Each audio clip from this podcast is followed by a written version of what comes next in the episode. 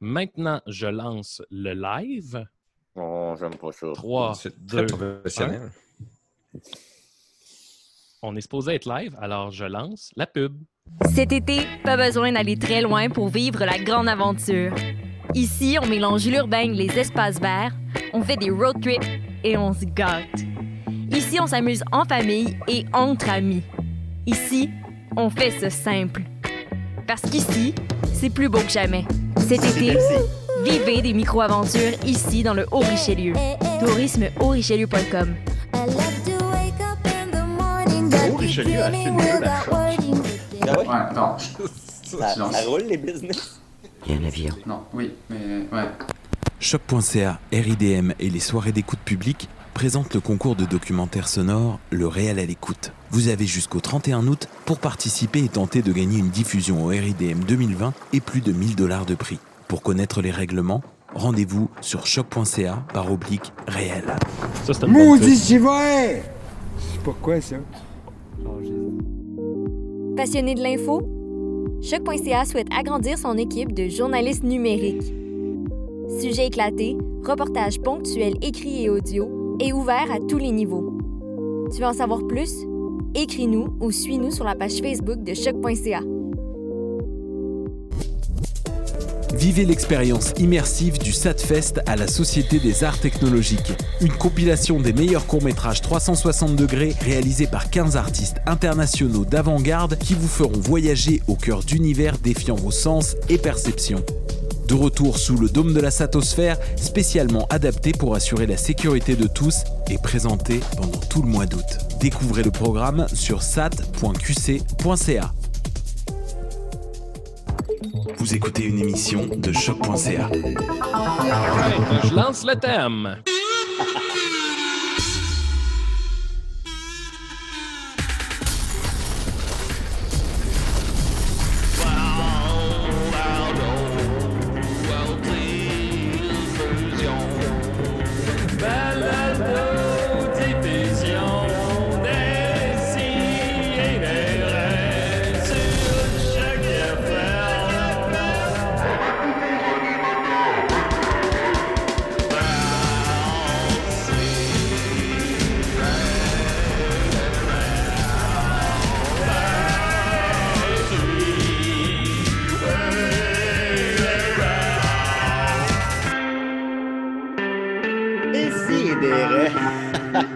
On est déjà à la deuxième semaine du confinement. Alors, euh, je ne me suis, plus en- je me suis pas encore rasé la barbe depuis le début du confinement. Ça prend forme. Mmh. Euh, Rachel à être un peu tannée, mais c'est c'est pas, c'est pas grave. C'est pas grave. C'est c'est une rasé fraîche discussion.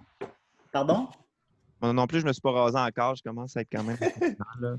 Es-tu un barbe? Euh, non, mais disons que ça, c'est euh, c'est trois semaines d'effort. Oh, Hmm. ouais. J'ai un ami un barbe, puis euh, c'est- pas, c'est pas moi. Qui ça? Qui qui fait l'air? Ben, Israël. Il n'y a pas de. C'est vrai, hein? Ouais. Ah. Ben, c'est fucked up. En tout cas, euh, voilà. Alors, euh, on est très contents. Écoutez, on continue en confinement. On avait annoncé en grande pompe la venue de, de M. Mousteil, mais malheureusement, euh, il ne peut pas être présent et Julien Corriveau pourra nous expliquer pourquoi. Euh, oui, ben en fait, c'est que j'ai pas le costume parce que euh, c'est ça. que Le, le collet, il est comme il est tout déchiré, puis il manquait un bouton. Fait que là, ben, euh, puis vu que j'avais un projet à faire avec euh, ma costumière, elle l'a repris pour le réparer. Puis là, ben, euh, je me suis rendu compte de tout ça un matin. Parce que je l'ai euh, toujours avec moi. Fait que, tu sais, je suis comme habitué de le traîner toujours euh, chez nous. Puis là, j'ai réalisé un matin que je ne l'avais pas. Mais la voix de M. Mousteil, je l'ai quand même, mais l'apparence, je ne l'ai pas. C'est comme Superman. C'est comme tu as ton sou de, de moustache toujours prêt en dessous de toi si jamais tu as à réagir. Ouais, c'est ça. euh, j'ai toujours comme euh, la veste de laine puis tout ça en dessous de, de moi. Mais là, euh, Pratique, pratique. à force de faire ça, c'est c'est ça qui a déchiré le bouton. là. Fait que- Mais là, Ouais, j'ai une question. Euh, tu parlais de, de ta costumière. On dirait que dans ma tête, j'imagine quasiment comme une agence de costumes, mais j'imagine que c'est comme une amie. Ben, c'est la, la- la costumière qui, qui était là depuis le début des appendices, en fait. C'est une des seules de, de l'équipe, en fait, qui nous suit de- depuis le début. Là. Fait que c'est elle la gardienne de tous les costumes de, de, de tout le monde. En fait, euh, avant, le costume de M. Moustache, il était à Radio-Canada, mais là, quand le costumier a fermé, ben, on l'a récupéré. Avez-vous le costume de Bobino? Ouais, c'est ça. Tous les costumes euh, de- des vieux passe-partout, euh, c'est tous nous autres qu'on a ça. Là. C'est bien plein chez Ben, Puis place de dans rentrer la nuit dans la tour avec Ah des oui. cagoules et le, le tour était joué. Absolument. Mais là, je saute les étapes. là, on est déjà dans notre revue. On va commencer par le, par le début. Alors, je suis très content. J'ai une super équipe avec moi. J'ai cette semaine Maxime qui est là. Comment il va? Hey, ça va bien. Euh, je, vais, je vais conter une mini anecdote. Hier, euh, avec ma blonde, on est sorti. On est allé dans un bar. All right. En fait, on en a fait trois, mais on est allé, entre autres, au Patriote euh, sur la rue Ontario. Puis là, avant de rentrer, je fais, on entend comme chanter, puis je fais, hein, il y a, y y du karaoké, même en temps de COVID, tu sais. Fait que je rentre, puis croyez-moi, croyez-moi pas, c'était Billy Karaoké qui est en train de chanter. C'était fuck là, j'étais comme. Puis là, je le regarde, j'étais comme, voyons, il est tu Puis là, il a arrêté, puis il a dit, moi, je suis dans tous les karaokés. Ah bon, OK. fait que là, on va là. Puis tu sais, c'était bien. euh, la manière que ça marche, c'est que tu demandes ta chanson, tu te désinfectes les mains, il te donne une espèce de, de, petit, de petit condom pour mettre sur le micro, pour, pas le, le- pour que ce Hmm. Mm. soit sécuritaire. T'as tout le temps des petits condoms avec toi, de toute façon. Ouais. Ben oui, dans. Ouais, ouais, ouais. Fait que là, moi, je demande une chanson, puis je me suis rendu compte juste avant de monter sa scène que ça faisait euh, depuis le mois de mars, en fait, que j'ai fait aucune scène, aucune présence, aucun spectacle euh, live. Fait que euh, je suis devenu super nerveux. Mais nerveux, comme plus nerveux que quand on a fait la Ligue d'impro à Place des Arts, mettons. Puis là, je chantais, puis là, j'ai fini la tune, puis j'ai senti un rush d'adrénaline, là, incroyable, genre. Un des plus gros que... Puis là, je suis retourné voir ma blonde, là, puis j'étais vraiment comme sur un nuage de aïe aïe. ça m'a fait réaliser à quel point c'est une, drogue, là, ce truc-là, puis à quel point que. hum, euh, c'était- le confinement nous a fait faire une cure de cette drogue-là, puis que là, c'est comme retourner à l'héroïne après quelques mois. Là. En tout cas, fait que. Ben, je comprends. Mon psy me l'avait expliqué, ça. C'est que, supposons, nous, on vit des affaires que les autres vivent pas, que plein de gens vivent pas, disons, là. c'est cette espèce d'e- d'extrême adrénaline-là sur scène, puis tout ça. Il faut pas que ce soit ça, notre vie, là. Notre Ouais, vie, ouais. faut que ce- Faut pas que ce soit juste ça. C'est- ben, faut que ce soit quand même un fil tranquille. Faut que tu aies, le bonheur tranquille au quotidien. Mm. Faut pas que ce soit tes seules sources de bonheur parce que c'est très éphémère. Le plus stressé que j'ai été, c'était avant mon rap battle. Je- Mm. J'ai vomi trois fois. puis, euh, Sorti de la zone de confort. Ah, j'étais pas dans ma zone de confort. On, on a aussi Mathieu Niquette avec nous. Comment il va? Eh bien, ça va bien. Moi, moi, aussi, j'ai une petite affaire. euh, j'ai appris quelque chose. euh, je sais pas pourquoi c'est pas plus connu ou si c'est juste moi qui ai passé à côté, mais euh, euh, quand, ils ont, quand ils ont trouvé le, compound, la place où Ben Laden était caché, ils ont trouvé des fichiers qui ont été relâchés en 2017 par le CIA. Puis dans son ordinateur, il y avait les films Ants, Cars, Chicken Little, Ice Age, The Dawn of Dinosaur. Il y avait le Yes. vidéo, la vidéo célèbre Charlie Bit My Finger. Euh, il y avait aussi Batman, Gotham Knight, Final Fantasy VII, Resident Evil, Les Trois Mousquetaires, puis plein de documentaires sur lui-même et aussi beaucoup de porn. Hein? Quel Mais genre de porn? Euh, de la porn de toutes sortes, là, mais ça a l'air qu'il y a vraiment beaucoup, beaucoup, beaucoup de porn. Euh, fait que dans le fond, euh, ce qu'on apprend avec ça, c'est que euh, euh, Ben Laden, il haïssait pas tant que ça la culture euh, Ouais. euh, occidentale. Ouais, ben, ce qui Dans est le fond, il est, un peu, que- il est un peu comme nous. Ben, c'est ça. Dans le fond, c'est un homme exactement comme nous. Mais tu sais, Ouais, pour ouais. vrai, moi, n'importe qui qui a joué à Final Fantasy VII, je sais que je peux avoir une bonne discussion d'au moins 45 minutes. Là. Il a vu le film Final Ben, Fantasy VII. qu'importe, là, tu sais, Mais quand peux, même, ouais. Il y, a, il y a comprends. moyen de moyenner, là, mais... Fait qu'il y a moyen de jaser avec Ben Laden. Dans le fond, si on avait, Ben- genre, si on avait ouvert l'oreille à Ben Laden, Si on y avait- écouté- Ben, Si on avait décidé d'écouter justement un petit Final Fantasy VII, Ice ou Age. un petit Ice ouais. Age. Pardon, Julien? J'aime beaucoup l'animation. Oui, Ouais, ouais, c'est vrai. Mm, Ouais, mm. effectivement. Mais imaginez... Peut-être qu'il cherchait des caricatures de Mohamed dans, dans, dans les. euh, Ah, peut-être. dans- de Mahomet, I- ouais. Ouais, Imaginez dans Ben. Laden en train d'écouter Mhm. un, un Pixar, tu sais, comment que c'est... C'est Ouais, parce que c'était principalement DreamWorks qui avait. Ben, c'est aussi des goûts assez enfantins. Il mange-tu du popcorn? Je sais pas, ils doivent manger des coquerelles. Je sais pas. Tu sais, il écoute des films d'enfants et de la Oui. porn, là, c'est quand même un peu fucked up. Bon. Mais Marilyn Ben, Manson, il disait dans Bowling for Columbine, il, il a dit, euh, ils ont dit, qu'est-ce que tu dirais aux tueurs de Columbine? Puis il a dit, je, je leur dirais rien, je les écouterais. Fait que peut-être qu'on aurait peut-être dû écouter un peu plus Ben Laden. On va continuer avec Nicolas en parlant de Ben Laden. Comment il va? Il va bien. Oui, Ah ouais. tant mieux. Alors voilà, c'est euh, c'est décidé. Je présentais tout le monde. Puis Julien Corriveau qui est avec nous, on est très content. Qu'est-ce que tu as fait de bon ce matin? Moi, ça? Ouais, J'ai mangé des toasts puis je me suis assis devant mon ordi. j'adore ça. Des toasts à quoi? Attends, on peut aller, on peut creuser ça un peu, je pense. Ben, ça ou il y a Ça avec des questions. vraiment, euh, C'est C'est au beurre euh, vegan Hmm. de Nuts for You, une compagnie euh, qui fait du beurre euh, de cachou. C'est très bon. Ça, Beurre de cachou. ça a la texture du beurre, C'est honnêtement. comme. Euh, Ben Laden, on était comme, hey, tu te cachou. C'est la joke à Joe Cormier, ça, par exemple. Oui, Ah, mais pour vrai? c'est pas là. Ah, c'est Je vrai. pas, Hey, là, Julien, là, je- je Julien, es-tu capable de monter ton son? Une petite affaire, je parle à Julien Euh, Corriveau. Oui, sûrement. Attends un peu Je là. pense qu'on va juste Comme mieux ça, c'est mieux? Je pense Tu que m'entends oui. Mieux? Ouais, je pense que oui. Ouais, ouais. C'est Hein, je vais comme. Ah, là, c'est trop, là. Ah, c'est pas pas- c'est pire. pas grave. Un, c'est deux. Maxime, parle-moi donc, parle-moi donc invités, mon Attends. Bernatchez, t'étais pas supposé avoir un, un micro, toi aussi? J'en ai un micro. Ah, OK, OK. Attends, Ah, c'est parce que tu le flashes pas. OK, je parle le thème d'invité. T'es l'invité à décider. Assis-toi, ça va être temps de parler. Va de niaiser! Julien, Julien, Julien, Reste apocalyptique comme thème. Julien, parle-moi. Tu veux que je te parle? Parle-moi, Julien. Qu'est-ce que tu veux savoir? Ben, qu'est-ce que je veux savoir? J'ai beaucoup de questions. Parce que d'abord, je pensais qu'on recevait M. Mousteil. En fait, Ouais. il a fallu que je me revire sur un Saint-Saëns dans la dernière demi-heure, mais c'est pas grave. Tellement. C'est pas, grave. Alors, j'ai quand même réussi à noter quelques questions de la dernière demi-heure. Alors, euh, tu as vécu euh, trois ans en Afrique, c'est exact? Oui. Et c'était à l'époque du Nintendo 64. Ouais. Est-ce qu'il y avait des Euh, jeux de Nintendo 64 dans les clubs vidéo en Afrique? Et si oui, est-ce qu'il y avait la même sélection qu'en Amérique du Nord? Euh, il n'y avait aucun jeu, vi- euh, jeu vidéo de Nintendo 64. En fait, le Nintendo 64 a été l'argument euh, de mon père pour que je déménage là-bas. Parce que, en fait, euh, le Nintendo 64 est sorti en décembre, puis nous, on déménageait en février là-bas.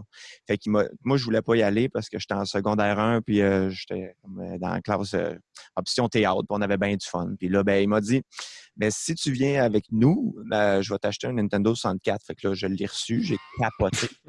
C'est juste que quand je suis arrivé là-bas, j'étais le premier à en avoir un, tu sais, fait que le monde capotait. C'était, beaucoup d'amis avec ça? il n'y avait rien qui était en 3D à cette époque-là. Hmm. T'étais la belle of the ball. Ben, vraiment. Puis euh, oui, euh, vraiment, ça m'a, euh, ça m'a permis de me faire des amis et aussi de, de briser la solitude. Ben, j'imagine. C'est c'est comment vivre en Afrique? Ben, comment c'est? Je ne veux pas généraliser pour toute l'Afrique. En... Non, non, évidemment. Dans, dans- dans- dans- dans ton cas, dans ton cas. Pas parler pour l'Afrique en Ben c'était où euh, précisément? Ouais, c'est quand même particulier comme, tu sais, c'est- c'est rare là, qu'on connaît quelqu'un qui a Oui, vécu. vraiment. Ben, euh, Euh, mon père était au Sri Lanka un temps, là, mais tu sais. Ben, c'est est- J'étais, euh, en, en Guinée, qui est un pays juste en dessous du Sénégal, en Afrique de l'Ouest. Puis nous autres, dans le fond, c'était un village minier dans lequel on était euh, parce que euh, mon père travaillait pour une compagnie de mines de bauxite. Ça, c'était avec euh, c'est le minéral avec lequel on fait l'aluminium. Dans le fond, on était dans un genre de. C'est juste que la compagnie avait comme construit euh, différents euh, villages de compagnie, euh, un à la mine, puis un nous au port, qui était là où ce qu'on exportait le minerai. C'est là qui étaient les bureaux. Fait que c'était une drôle de vie parce qu'il y avait comme deux sociétés parallèles. Un peu, il y avait tous les expatriés qui, comme moi, les familles qui venaient d'ailleurs, qui s'établissaient là pour travailler. Fait qu'il y avait une école pour les employés de la compagnie. C'était pas juste des, blancs ou des occidentaux. Là. Il y avait aussi des, régionaux, comme on appelle, les Guinéens qui étaient là. Mais tu sais, il y avait une école de compagnie, un hôpital de compagnie, une épicerie de compagnie. Euh, fait qu'il y avait. euh, C'est un microcosmos, en quelque sorte. Dans puis c'est juste que c'était un, un projet qui était un petit peu en fin de vie. Fait qu'avant, il y avait beaucoup, beaucoup de, de familles expatriées. Mais là, au moment où ce que moi je suis arrivé, il y en avait assez peu. Fait qu'il y avait euh, un autre gars qui avait mon âge à peu près euh, quand j'étais allé là. Fait que euh, c'est comme devenu mon ami. Mais sinon, euh, socialement, c'était weird. Là, tu sais. il y avait beaucoup de cours euh, à l'école où j'étais tout seul dans ma classe avec le prof. C'était comme vraiment euh, bizarre socialement comme expérience. Est-ce que- est-ce qu'elle ouais. existe encore, cette ville-là, dans, dans la mesure où, tu sais, c'est- ces places-là, des fois, quand la mine n'existe plus, la ville n'existe plus non plus? Ben, la mine existe encore. euh, puis c'est juste que le village, en fait, c'est comme euh, construit un peu euh, juste à côté d'un village qui était qui existait déjà, euh, qui Kamsar. Fait que dans le fond, euh, il y avait comme un peu euh, les maisons construites par la compagnie, puis autour, il y avait comme la population qui était là déjà. Fait que le village va pas mourir, mais je sais pas qu'est-ce qu'ils ont fait avec toutes les maisons, mettons, des expatriés qui, qui étaient plus occupés. Je sais pas s'ils les ont vendues à des locaux, mais en fait, je pense que tu sais, ils ont beaucoup.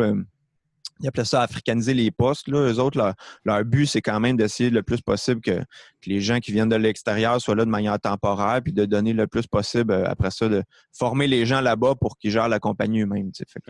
quand Une même. fois que tu as pogné les 120 étoiles à Mario 64, là, est-ce que tu as accès à d'autres jeux là-bas? Euh, ben non. Fait que fallait que soit que je les. Puis tu sais, il n'y avait pas Amazon là, dans le temps. Fait que. Moi, je revenais deux fois par année. Fait que quand je revenais, ben là, j'essayais de m'en acheter d'autres. puis, euh, puis c'est ça. Puis là, avec le temps, il y a d'autres personnes qui se sont procurées des jeux. Fait qu'on pouvait faire des échanges. Mais tu sais, c'est, euh, c'était vraiment comme. euh, c'est ça, là. Tu sais, j'avais vraiment l'impression d'avoir accès à quelque chose que personne n'avait. Mm. Ça aurait été hot que, tu sais, un peu comme en Inde, là, qui ont le Spider-Man euh, indien. Indien. euh, mais là, que toi, tu as comme les jeux, mais en version africaine. Le Mario africain. Tous tes repères sont Ouais. comme un peu Hey. Il y avait plein de contrebande là-bas, mais pas de jeux, là, mais il y avait beaucoup de- d'affaires qui venaient de Chine. Là, fait que, tu sais, des pantalons euh, Adados, puis euh, Ah ouais, hein. des souliers Nike, puis Comment la, la- la TV en Afrique? Euh, ben là, nous autres, on, on écoutait surtout euh, la télé française. Là, fait qu'on On va avait voir TV5. genre. euh, TV5. euh, il n'y avait pas de télé locale de, de Guinée, mais il y avait la télé du Sénégal qu'on qu'on pouvait écouter des fois. Euh, ben, ça ressemble beaucoup à des CDR, je te dirais. euh. Oui. Bon, ben c'est bon signe. TV5, j'imagine juste des documentaires sophistiqués. avec la chemise de Mathieu, là, c'est- on était en plein là. là. On est là, on voyage. Et euh, dès que tu as quitté l'Afrique, euh, vous avez fait les appendices, c'est exact? Ouais, ben tu sais, moi j'ai été chanceux parce que j'ai gardé contact avec euh, tous les amis des appendices pendant que j'étais là-bas parce que avec Dominique, on était amis euh, depuis qu'on était très jeunes. Puis pendant que j'étais parti, ben, il s'est fait d'autres amis qui sont devenus les appendices. Que, Fait que c'est ton voyage qui a créé les appendices? Ben, je sais, ben, peut-être que ça a contribué parce que mon absence, euh, ma grande Ouais. absence dans la vie de Dominique a fait qu'il a rencontré euh, Jean-François Chagnon, puis après ça, Dave. Peut-être que sinon, vous seriez devenus comme Dominique et Martin, les deux ensemble. Peut-être. ou Peut-être qu'on n'aurait même pas fait ça. Moi, j'étais celui-là qui était le moins destiné à faire de l'humour dans toute cette gang-là. là. Fait que peut-être qu'on aurait juste continué à jouer au Lego jusqu'à 36 ans. Mais... Fait que Ah, vraiment, c'est l'Afrique qui est le terreau des appendices. Ouais. Hmm. En fait, les euh, appendices, c'est un groupe africain. c'est l'anti-terreau, en fait, parce que c'est le- c'est mon absence qui a créé ce groupe. Mais euh, ouais, c'est ça. Quand, quand on est revenu, ben, c'est ça, en secondaire 4-5. euh, Moi, je suis revenu en secondaire 4, là, puis tu sais, c'est pas mal là que tout s'est joué. Fait qu'on on faisait de l'impro ensemble. L'été, on faisait des petits films avec la caméra euh, des parents Jean-François. Puis euh, c'est en secondaire 4 qu'on a rencontré Jean-François Provençal parce que on avait besoin de quelqu'un pour une de nos pièces de théâtre qu'on faisait. Puis on s'est dit que ce gars-là, il avait un casting spécial. As-tu Es-tu été, euh, t'as-tu été dur de réintégrer euh, le, le- le groupe? Euh, Est-ce que tu te sentais un peu outsider? Ça a-tu été comme un peu plus complexe? Euh, Eux autres, étaient-tu bien avancés dans, dans leur démarche artistique? Ou, euh, Ben, pas tant que ça, parce que moi, je continuais d'é- d'écrire euh, des petites pièces de théâtre quand j'étais là-bas, mais euh, en relisant ça, c'est beaucoup juste un amalgame de jokes des Simpsons. là, mais euh, Ça serait intéressant de lire ça. ouais, ben, c'est le souper 1 jusqu'à 4. Là, c'est c'est, ça, je- j'ai perdu le souper 1, mais j'ai retrouvé le souper 4 l'autre fois, puis honnêtement. euh, mais il n'y a pas grand-chose à faire avec ça. Ça n'a jamais été joué, heureusement. Oh, j'ai jamais Euh, été T'en as écrit quatre, tu l'as pas fait? Moi, non, c'est- je un euh, c'est la publication qui m'intéresse, pas nécessairement le jeu. euh. non, mais c'est un auteur? ouais, euh, beau oui. marché. Mais, euh, non, mais euh, une idée pour toi. Le Super 5. Oh, oh, oh. La revanche d'Elvis Wong. Yes. On va en euh, tabarnak. Au niveau des droits, c'est toujours plus compliqué vu qu'il y a beaucoup de personnages des Simpsons dedans. Mais euh, OK, il y a carrément des personnages. C'est pas juste des référents. là. Ben oui. mais, C'est euh, pour, euh, pour l'intégration, ça a bien été quand même parce que j'ai été chanceux de. On s'écrivait quand j'étais pas là, là puis tu sais, on s'écrivait vraiment des lettres, là, parce que nous, Internet est arrivé bien tard euh, en Afrique, là, tu sais. euh, il y avait Internet juste au bureau de mon père, puis il était très, très lent. Là, tu sais, 56 cas, c'était très rapide pour nous autres. C'est pour ça pour la Euh, pornographie, ça devait être plus complexe, un peu. De quoi ça? La pornographie. Ah ouais, ben il n'y en avait pas. Fait que euh, on se crossait sur le nos problème. on dit, hein, euh, puis euh, sur notre imagination. Ouais, Ça développe ben, on- l'imagination. Ouais, Oui, mais- ben, c'est peut-être ça qui a créé les appendices. C'est vraiment ça qui. T'as développé ton imagination. L'absence et le, l'absence Ben et oui. le manque de porn. Absolument. C'est la- L'appendice qui a connu, bien sûr, après ça, est devenu un projet télévisuel, qui a connu un grand succès, qui a duré neuf saisons. Es-tu frustré que ça a duré neuf saisons? Parce que c'est comme pas un chiffron, ça gosse. Euh, ouais, ben c'est c'est le même chiffre que The Office. Fait que moi, je me, je me Ok. dis. Je me Seinfeld aussi. avec ça. Friends aussi. Ouais, euh, pour une raison bizarre, euh, le chiffre 10 a l'air d'être épeurant pour les diffuseurs, mais, ben, honnêtement, nous, euh, rendus à la neuvième saison, on avait pitché à Télé-Québec un projet pour faire une dixième et dernière saison parce qu'on commençait à manquer un peu de jus au niveau euh, écriture de sketch. Là, fait que, on sentait qu'on revenait un petit peu dans, dans les mêmes patterns tout le temps. Fait que c'est ça. On, on- on sentait qu'il y avait un épuisement. On aurait fait une dixième juste pour euh, avoir le chiffron. Mais, euh, Ouais. Ben, c'est Pas ça ma moins question, dans le fond. C'est ça. Mais non, mais c'est- non, puis, puis 9 ans, c'est c'est énorme, là, aussi, là, évidemment. là. ben, c'est quand pas- même. Là. Ben, il n'y a pas grand-chose qui t'offre 9 ans à TV. Là. Ben, Je me demandais, je me demandais, RBO total, n'ont pas fait 9 ans? Ils ont-tu fait 9 ans au total? Bon, Non, parce qu'ils ont- quatre sont ans. revenus, ils sont repartis. Ouais, mais ça, mais tu sais, Ouais. si tu comptes même les années 80 puis leur retour, je pense même pas qu'ils se rendent à 9. tu sais. Non, ben c'est parce qu'en en fait, c'est juste que tu sais, la différence avec eux autres, c'est qu'ils faisaient des saisons, euh, ils faisaient des, des années complètes. Fait qu'ils étaient Ah, là ok, automne et hiver. Fait que Ok. tu sais, si tu cumules en termes d'épisodes, ça ressemble un petit peu à nous, mais en termes de longévité, euh, non, parce qu'ils ont comme fait quatre saisons. Là. Quel est évidemment ton pire souvenir relié au tournage des appendices? Euh, ben, à un moment donné, on tournait une, c'était une parodie de Batman. Mais, euh, puis, euh, mais tu sais, Batman Begins, là. Puis à un moment donné, je faisais comme. euh, on, on était dehors dans la neige. Puis là, euh, le personnage s'appelait Matman. Là. Puis là, tu sais, j'y donnais comme des, des défis mathématiques. Puis il faisait genre moins 10. Puis euh, j'étais habillé, j'avais genre un manteau, mais j'avais pas de mitaine. Puis euh, j'ai comme vraiment pogné une grosse engelure au doigt, tu sais. Mais pourtant, il faisait pas si fret que ça. Puis tout le monde était comme, mais qu'est-ce que t'as? Puis j'étais comme, mais j'ai vraiment fret. Fait que là, les, tu sais, les roches de tout ça, euh, je suis supposé demander euh, 13 fois 13, mais tu sais, je morfe.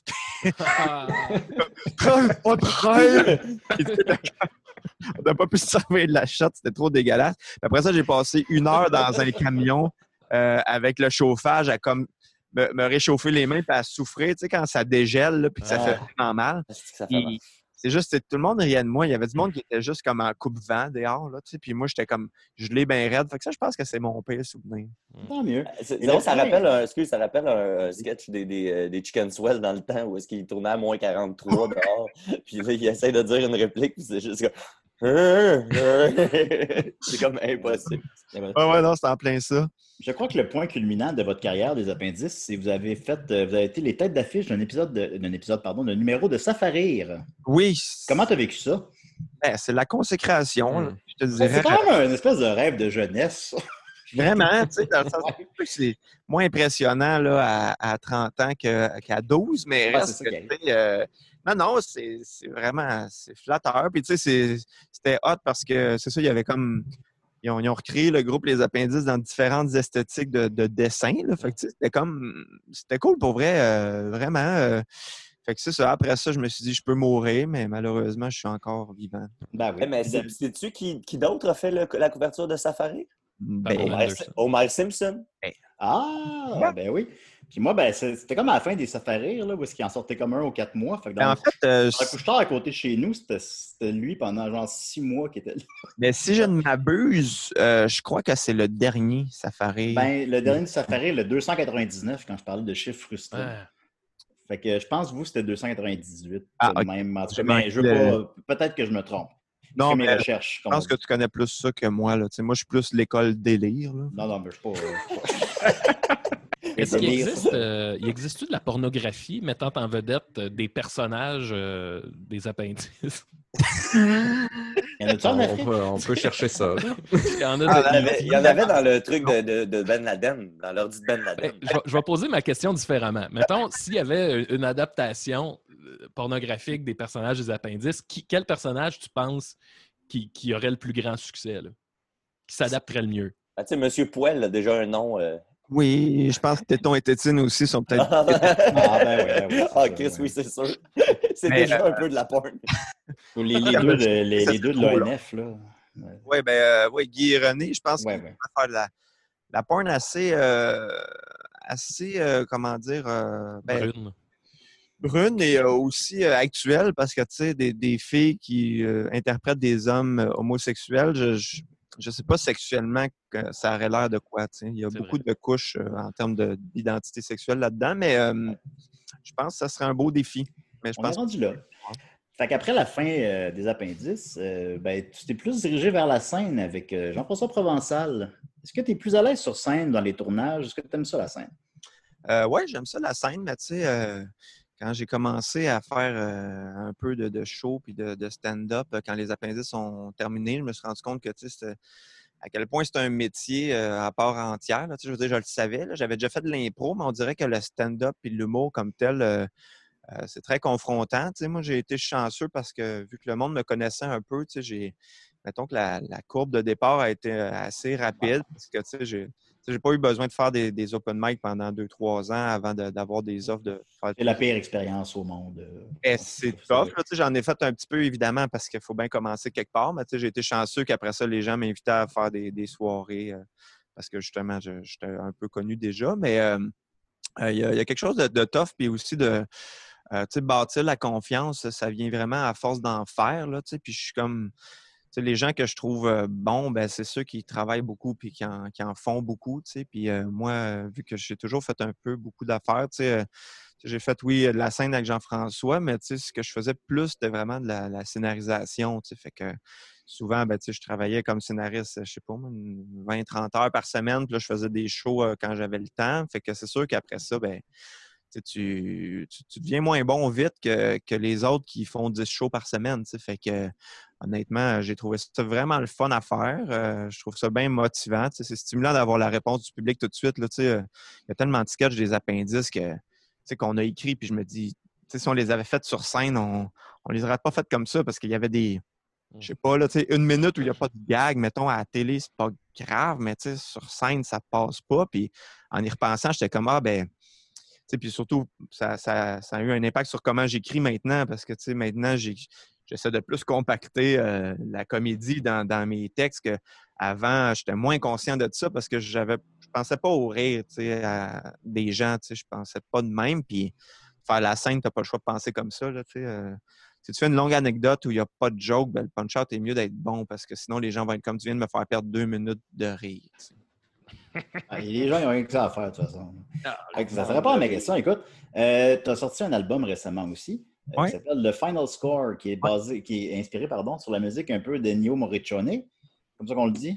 Morricone? Morricone? Ouais, on se connaît, mais. Ça, c'est comme tu sais, les noms que tu Un lis tout le temps, mais que tu dis Morricone. jamais tout haut. Là. Mais, en tout cas, ben bon. Fait que, euh, trame sonore d'un western imaginaire de Final Score en hommage aux musiques d'Ennio Morricone et des autres maîtres du genre, tout en ajoutant une touche actuelle. Alors, euh, je voulais qu'on écoute un extrait du clip, sinon. euh, bon, OK, on va, écouter- on va commencer par ça. Euh, Ouais, Maxime, tout ça pas, pas loin? Je l'ai vraiment pas loin. Ah, c'est donc Clip bien réalisé cool. par euh, Joël Vaudreuil, qui est un membre de, de- avec Podcast. Ouais. euh, c'est un grand aussi, c'est un grand cinéaste. Ils ont fait une rétrospective de lui à la Cinémathèque l'année dernière. Puis, euh, Ouais, moi, j'ai eu la chance de jouer dans certains de ses films. On est là? on est là. OK, il faut pas parler pendant que ça joue, sinon on n'entend plus. Va en écouter une minute ou deux à peu près. là. Ouais, ouais, ouais.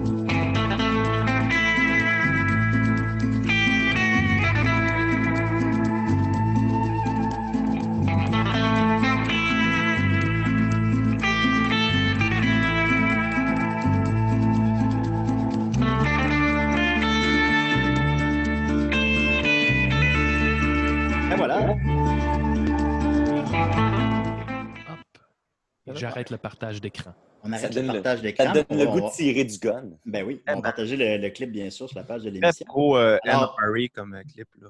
Oui, ben, j'ai tout de suite senti. Alors, par où commencer? Écoute, euh, les western spaghetti, c'est quoi pour toi? Quand tu parles d'une touche actuelle dans la musique, euh, qu'est-ce que tu veux dire par là? Euh, c'est quoi la, co- la collaboration avec Joël Vaudreuil? Qu'est-ce qui a mené vers ça? Euh, écoute, je veux tout savoir. Dis-nous tout. Calice! Mais oui, arrête de, de pas parler. toutes mes calices de questions en même temps. Oh, Pourquoi tu veux pas répondre à mes questions? Esti! Il est là. Aurait Il dû a même pas inviter son costume. Il a même pas son asti de costume. Je sais, c'est c'est un échec total de ma part. Euh, ben, les, les Western Spaghetti, ben moi j'ai euh, un des premiers vinyles que, que j'avais eu euh, quand j'étais plus jeune, c'était la, la soundtrack de Il était une fois dans l'Ouest, que j'ai Mhm. toujours beaucoup aimé, puis que j'écoutais beaucoup avant même de voir le film pour, pour la première fois. tu sais, J'ai toujours trouvé que cette musique-là était très dramatique et très expressive. Puis fait que, fait que c'est ça. Puis euh, avec le temps, j'ai comme fait euh, des projets un peu de musique country. J'avais un, un projet qui s'appelait Johnny Condor, qui était du genre de rockabilly. Puis euh, j'ai accompagné un groupe qui s'appelait Jolly Jumper, euh, qui était du, du country folk. Fait que, tu sais, je me suis comme un peu euh, mis chum avec le country au fil des années. Puis là, ben, c'est ça, j'avais, j'ai joué pendant le temps des fêtes, puis toute l'automne à Red Dead Redemption 2, euh, que peut-être un jeu que vous connaissez. Puis, Eh, moi, je l'ai revendu parce que je n'aimais pas les contrôles. ah ouais, hein? Non, ben moi, je me Il suis. y a trop, il y a trop, il y a trop de pitons. Ça, euh, C'est comme aller travailler, jouer à ça. Mais, tu sais, Mais en tout cas, je, je, Je veux dirais pas qu'après 200 heures, euh, comme j'ai fait, euh, tu finis par pogner la twist, mais euh, J'imagine. Je ne serais pas capable de mettre une peau d'animal sur mon cheval. oui, ben ça, il faut, faut bien que tu les ramènes. Euh, si tu je- veux faire un chapeau avec, là. Puis une vas fois que je les ramène, je ne savais pas, il fallait que je les donne à qui. Je comprenais rien. Je, prendre au gars qui fait des chapeaux. Vraiment joué longtemps. Chapelier, chapelier cinglé. je l'ai revendu. Je l'ai revendu. Je l'ai revendu. Qu'est-ce que tu veux faire? Et, euh, en tout cas, bref, tu sais, j'aimais beaucoup la musique de ce jeu-là. Puis euh, quand, quand j'ai arrêté de jouer, j'étais comme un peu en deuil. Puis euh, là, je me suis dit, euh, tu sais, puis toutes les, tu sais, les musiques de New Morricone sont très bonnes, mais on fait le tour vite parce qu'il n'y en a pas fait tant que ça. Fait que je me suis dit, comme crime, ben, je vais m'en faire moi-même. Et puis, euh, tu sais, mois de janvier, c'était un peu plus tranquille en télé puis tout ça. Fait que j'ai commencé ça. Là, quand la pandémie est arrivée, ben, je me suis dit, bon, ben, c'est l'occasion de faire finir cet album-là. Fait que, euh, fait que c'est ça. Puis, euh, dans le fond, pourquoi c'est actuel? Euh, ben, parce que, premièrement, je, je l'ai fait, euh, je fait dans l'actualité. Eh, Dans le paysage musical québécois aussi, c'est inexistant. Là. Euh, ouais, c'est pas très en tout présent. cas, parce que je sache. Là. Ben, moi, j'ai cherché un peu, puis euh, il y, a- il y a Power First, euh, qui, qui est un groupe qui n'existe plus, qui avait fait un, un album un petit peu dans ce genre-là, mais qui sonnait très 2000. Là, mais ouais, euh, ça n'existe pas vraiment. Puis, ben, tu sais, j'ai j'ai essayé de mettre des sonorités qu'on retrouve moins dans ce genre de musique-là, là, comme du, euh, du qui est un genre de piano euh, électronique, ou euh, des synthétiseurs. Fait qu'une couple de- d'affaires un petit peu plus quand même contemporaines, même si c'est des sonorités un peu 70, mais pour faire un petit peu... euh, c'est ça, là, trouver un côté un peu, des fois, expérimental, légèrement électronique dans cette musique-là. Fait que je pense que, tu sais, ben aussi, le, avec cette musique-là, c'est que, tu sais, il y a bien d'autres groupes qui font du genre de Ennio Morricone, comme Fédérale, puis des bandes de même, mais, tu sais, c'est qu'ils ils- ils s'inspirent tellement beaucoup que, tu sais, c'est quasiment méconnaissable entre les deux, là. Il y a Mm. des sifflements, puis ça ressemble beaucoup. Puis moi, je voulais pas faire vraiment une copie, tu sais. Je voulais que ça soit quelque chose d'original, qu'on sent l'inspiration, mais qui n'est pas juste euh, essayer de copier chaque instrument puis chaque ligne mélodique. Fait que c'était ça un peu le défi. Par un malheureux hasard, Morricone est décédé à peu près en même temps que de lancer ton album, en fait. Hasard. Coïncidence. c'est pas un hasard. Pas un hasard. Ok, tu l'as ok, tu l'as- tu l'as tué.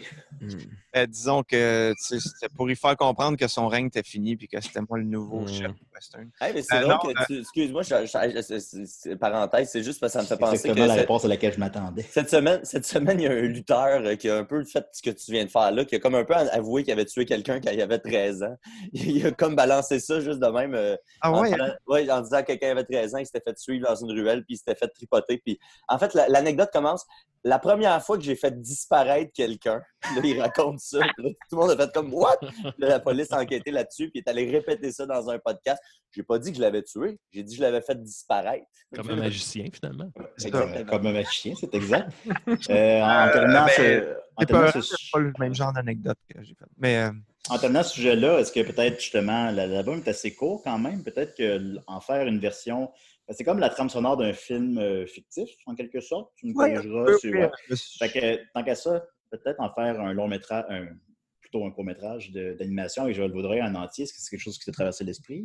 Ben, ça me tenterait vraiment, mais euh, tu sais, Pas Joël, euh, il a été euh, déjà très généreux avec moi parce que, euh, tu sais, moi, je voulais juste du visuel pour accompagner la, la toune, mais tu sais, j'ai euh, sur Instagram, là, depuis euh, toute la pandémie, il fait comme des, des courts GIFs, là, ça, il appelle ça le GIF de l'avenir, là, puis euh, c'est juste des petites loops d'une dizaine de secondes, puis moi, j'ai dit, fais-moi quelque chose dans ce genre-là, juste pour mettre un visuel sur le- la toune sur YouTube, puis finalement, il m'a fait un clip en entier, tu sais, fait que Mm. déjà là, je l'ai trouvé euh, très, très gentil de, de faire ça. Euh, après ça, ben là, c'est ça, je ne veux pas ambitionner puis demander d'en faire un au complet, mais c'est sûr que, tu sais, ça Ah, tu la meilleure chose pour- Ah, ben, je perds rien à y demander, t'as bien raison. En plus, je Ben, le connais zéro, mais il a l'air d'un gars gêné qui n'est pas capable de dire non. Il, me donne- il a l'air d'avoir ce casting-là. Ben, tous- les membres d'Avec Podcast ont l'air très timides, alors Ouais. j'imagine qu'est-ce que. Les gars gênés, sais, ils sont capables de... gars. Pardon? Bon, on les aime, les gars gênés. Euh, on va terminer avec euh, Monsieur, euh, Monsieur Mousteil a lancé un livre, sa motobiographie. Alors, écoute, par où commencer? Euh, qu'est-ce qu'on veut dire par. euh, Explique-moi le titre et qu'est-ce qu'on y retrouve? Le livre qui a été lancé d'ailleurs la journée de- du livre québécois. Est-ce que c'est un hasard? Euh, ben, c'était pas prévu comme ça. Ben, moi, en fait, je le savais pas que c'était prévu comme ça, mais disons que ça a bien à donner parce que c'est sûr que ça fait qu'on parle des livres québécois cette journée-là. Fait que c'était une belle coïncidence, mais c'était pas, euh, c'était pas voulu de ma part. C'est l'éditeur qui a fait ce Le choix-là. lendemain, ça aurait été un peu belge. Ben, c'est ça, là, tu sais, on aurait un petit peu perdu le momentum. Mais euh, ce livre-là, Motobiographie, euh, en fait, ben, c'est. euh, je voulais faire un jeu de mots avec autobiographie, puis euh, là, c'est la première idée qui est venue. Puis là, ben, ça a un peu guidé l'écriture. Fait que je me suis dit, ça peut pas être juste un jeu de mots épais puis qu'il n'y ait pas de moto dedans. Fait que a deux, deux bonnes rides de moto là, dans, dans Motobiographie. Puis, ben, tu sais, au, au départ, euh, je voyais plus ça comme un genre de, de livre, euh, euh, genre coach de vie, là, un peu reproduire ce que M. Mousteil fait d'habitude dans les appendices, mais sous forme de livre. Fait que, des, des conseils sur des sujets. Puis euh, en commençant l'écriture, je me suis dit, ah, ça serait le fun d'écrire quelques chapitres pour situer le personnage, puis écrire un petit peu son, son background. Puis là, ben, je me suis rendu compte que c'était bien inspirant pour moi de décrire l'histoire de ce personnage-là parce que, après le premier chapitre, il y avait juste trois ans. Fait que je me suis dit, OK, ben il reste des années euh, de stock à écrire. Fait que finalement, je suis comme parti plus dans cette idée-là de faire une, fausse biographie. Puis euh, ça. Ça. Puis il y a quelques conseils quand même dans le, livre pour qu'on soit pas trop déstabilisé par rapport à ce que M. Mousteil fait d'habitude. Mais euh, en gros, c'est plus un genre de récit de vie bien bizarre. OK. Ben écoute, je sais pas. je- Ouais, vas-y, Mathieu. Une petite question. euh, tu sais, il y a- il y a- dans- en humour, euh, souvent, ils disent que tu sais, faire des jeux de mots puis euh, faire des personnages, c'est deux affaires qui se font de moins en moins, qui sont de moins en moins populaires. Les Picbois le font bien, les appendices le font bien. Puis dans les arts, on dit souvent que la lecture, le- ça se perd aussi. Là, toi, tu décides de faire une biographie d'un personnage puis qui est basé sur un jeu de mots. Euh, c'est- C'est-tu euh, quelque chose de, de- conscient dans la démarche d'aller vers des avenues qui sont moins explorées, puis plus risquées, mettons? Ben, tu sais, je savais que c'était risqué, mais en même temps, c'est surtout que, tu sais, je me suis dit, euh, tant qu'à écrire un livre, je me suis questionné sur qu'est-ce qui m'inspirerait et que j'aurais l'impression qu'il y aurait du jus. Puis C'est ça l'idée qui est venue. Fait que, je te dirais, c'est pas tant voulu. En même temps, en littérature, je pense que c'est moins bizarre qu'il y ait Ouais. un personnage qu'en d'autres choses, parce que, tu sais, le- une des références, mettons, que, que j'ai lu pour voir... euh, Le livre de Timé.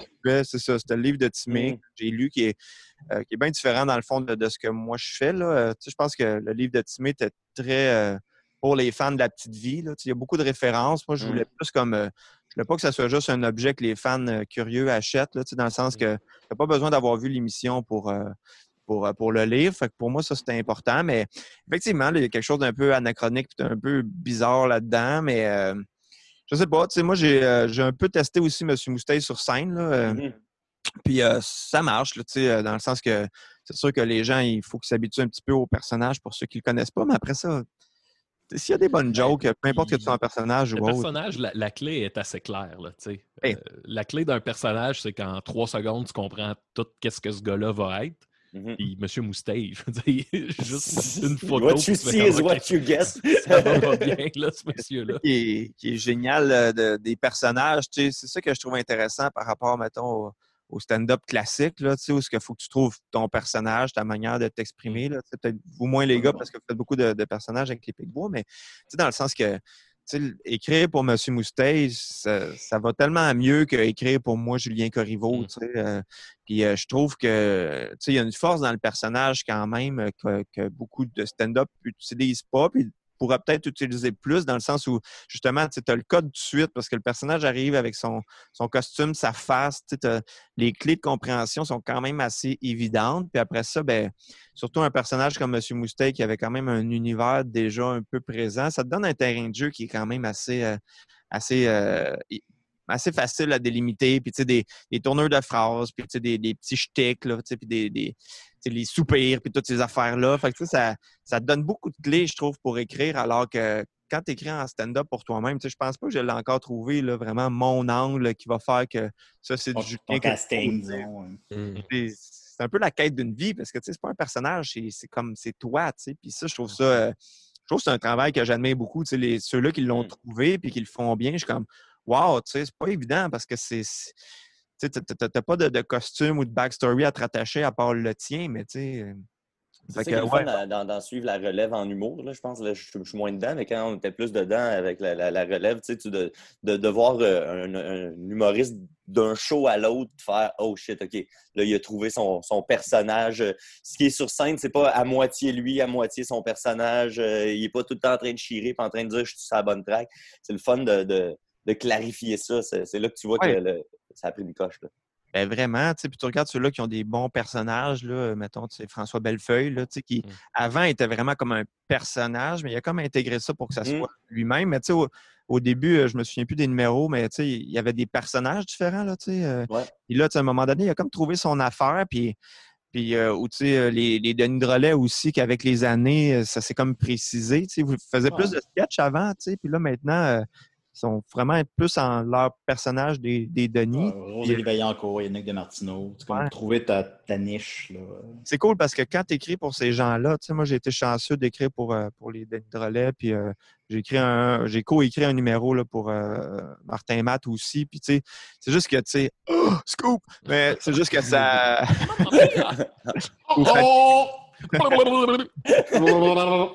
ou, euh, ou Fabien Cloutier aussi, ou du monde de même, c'est juste que tu sais, c'est tellement plus simple d'écrire pour ces gens-là parce que tu sais comment ils pensent, tu, penses à un sujet, puis l'angle te vient tout de suite, puis ça, c'est.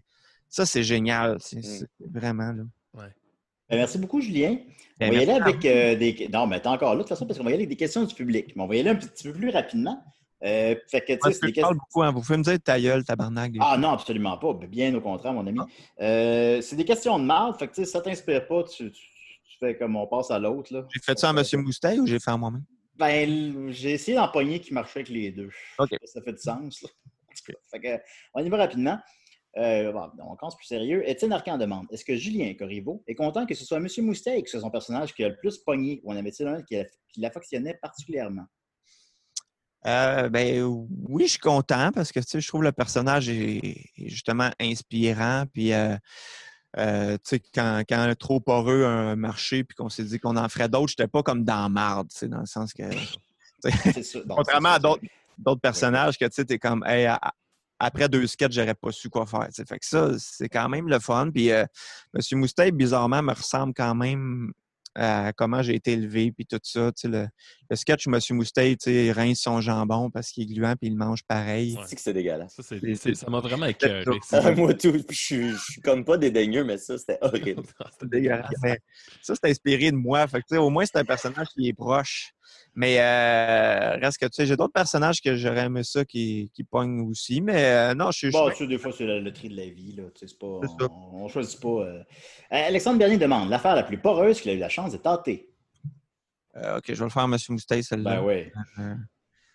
OK, ben, la- je dirais que l'affaire la plus poreuse que j'ai touchée, c'est le coude de ma tante Germelle qui, euh, ma foi, aurait pu euh, râper une table de chevet. Ben, merci beaucoup. Et Bruno Marcotte demande quel conseil donnerais-tu à Julien avec la vie? Julien étant moi, je présume. OK. euh, ouais, je pense Ah, pas. moi, que c'était à- moi, que c'était M. Mousset qui s'adressait à toi, mais en tout cas, j'imagine que c'était à moi. là. Euh, ben, euh, OK. un conseil que je te donnerais. euh, OK. Ben, euh, je vais le faire, M. Mousteil. Euh, je dirais, euh, Julien Bernatchez, que l'important dans la vie, euh, c'est le vinaigre. Car le vinaigre peut servir euh, à désinfecter et nettoyer, peut servir à faire de délicieuses marinades qui durent toute une vie. Et surtout, c'est une boisson très désaltérante.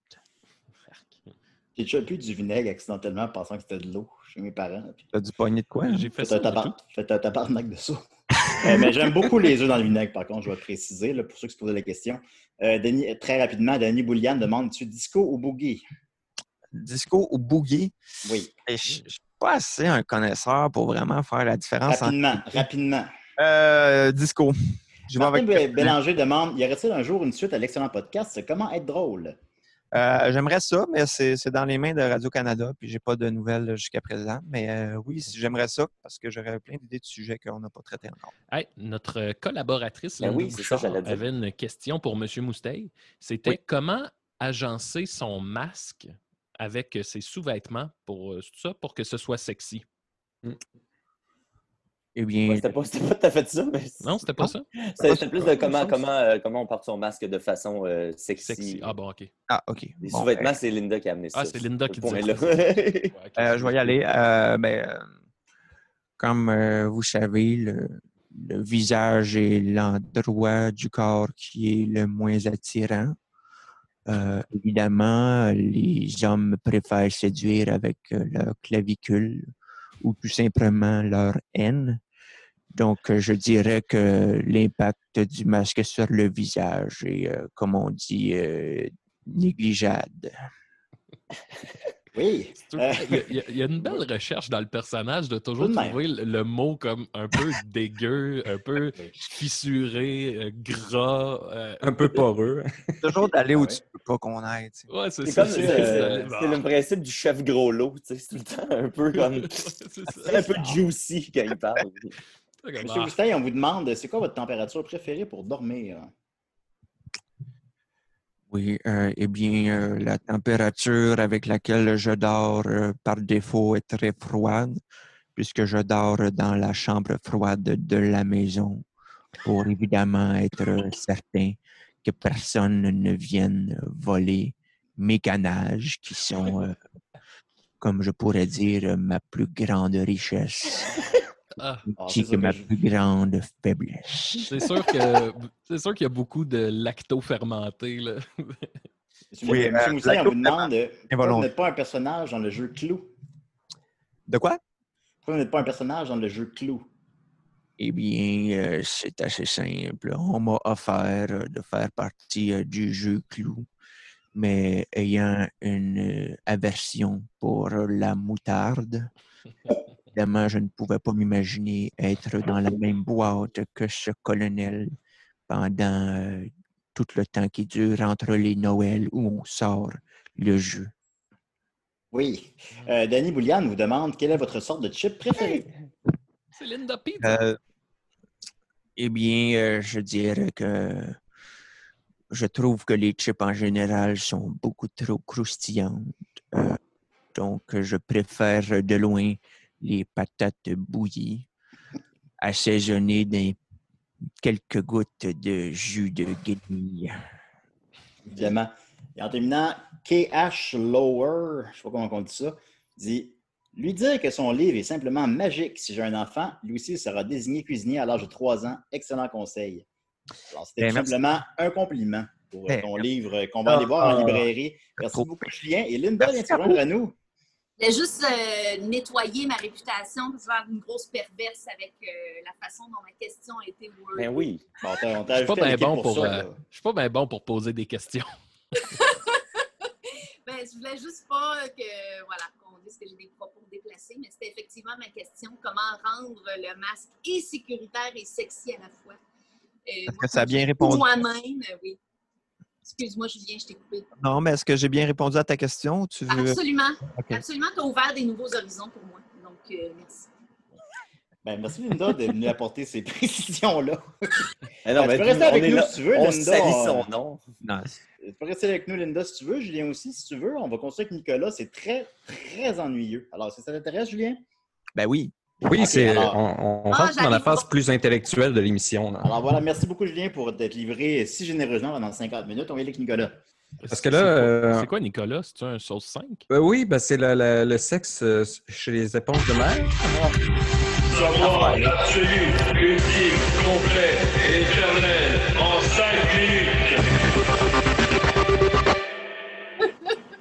Donc là, j'avais, j'étais supposé avoir un, un grand dossier sur le, le- le gros bon sens, puis j'avais quatre, euh, quatre sous-divisions que j'avais laissé les gens choisir, puis les gens ont choisi plutôt le sexe chez les éponges de mer. Mm. Euh, donc, j'ai dû aller avec le, le- le vote démocratique. Donc, je vais utiliser, j'ai fait une petite présentation, puis je l'ai faite assez brève pour, pour faire différent. Euh, En bref, tu vais disais 40 minutes. Ouais, je vais prendre le contrôle. Ah, tu l'as. Tu peux l'avoir.